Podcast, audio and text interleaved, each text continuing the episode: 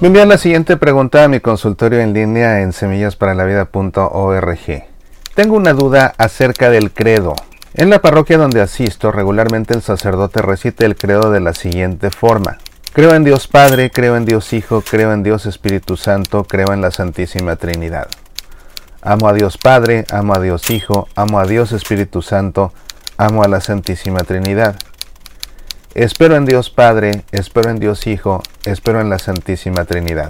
Santo Dios, Santo fuerte, Santo inmortal, líbrame de vivir y morir en pecado mortal. Mi pregunta, ¿es correcta esta forma de profesar el credo? Le agradezco su tiempo y lo felicito por su gran labor en este apostolado. Cuente con mi oración. Pues muchas gracias por las oraciones y muchas gracias por la pregunta porque nos da un tema que compartir en esta ocasión. Hay tres formas diferentes de decir el credo. Uno puede ser el credo niceno-constantinopolitano, es decir, el credo en su forma larga que todos conocemos. Otro es el credo de los apóstoles, es la forma breve de decir el credo. Y hay una tercera forma que se hace como un escrutinio. El sacerdote pregunta, ¿creen en Dios, Padre Todopoderoso, Creador del cielo y de la tierra? Y cada uno de los fieles responde, sí, creo. Y me gustaría aquí hacer una pausa para aclarar que la respuesta correcta es, en primer lugar, personal. No se responde sí creemos, es personal, sí creo.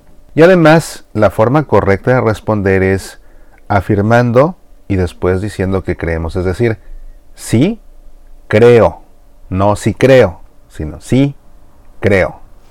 Son dos tiempos, dos afirmaciones. Y ya, no existe ninguna otra forma.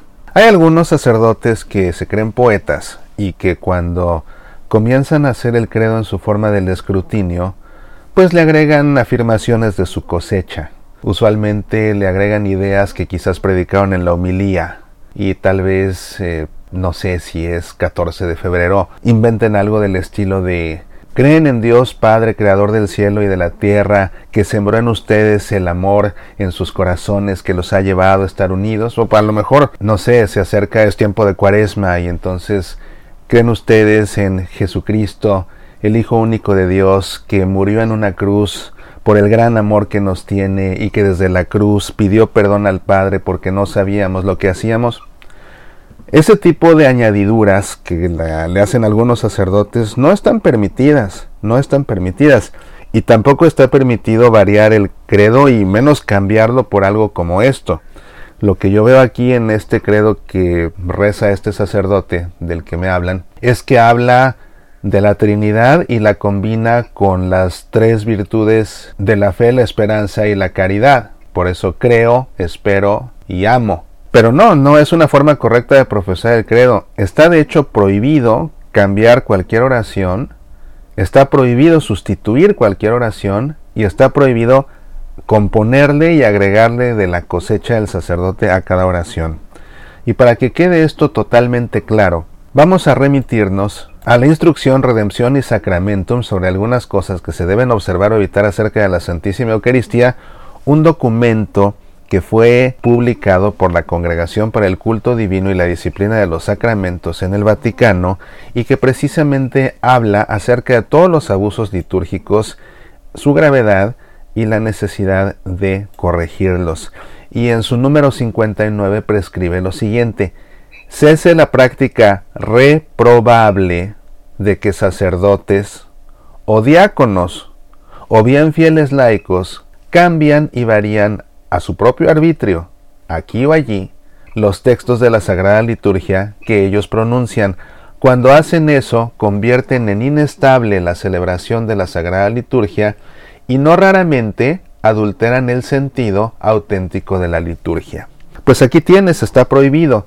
No se puede cambiar el credo, ni se le pueden hacer componendas, enmiendas, ni líricamente improvisarle versos.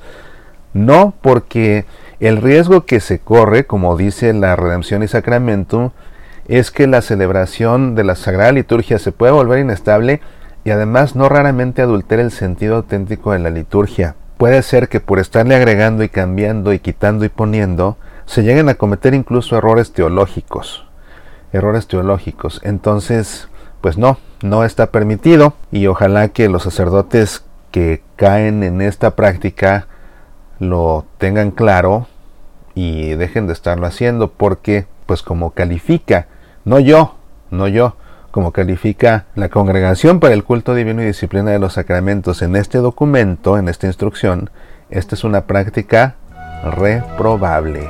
Soy Mauricio Pérez, estas son Semillas para la Vida.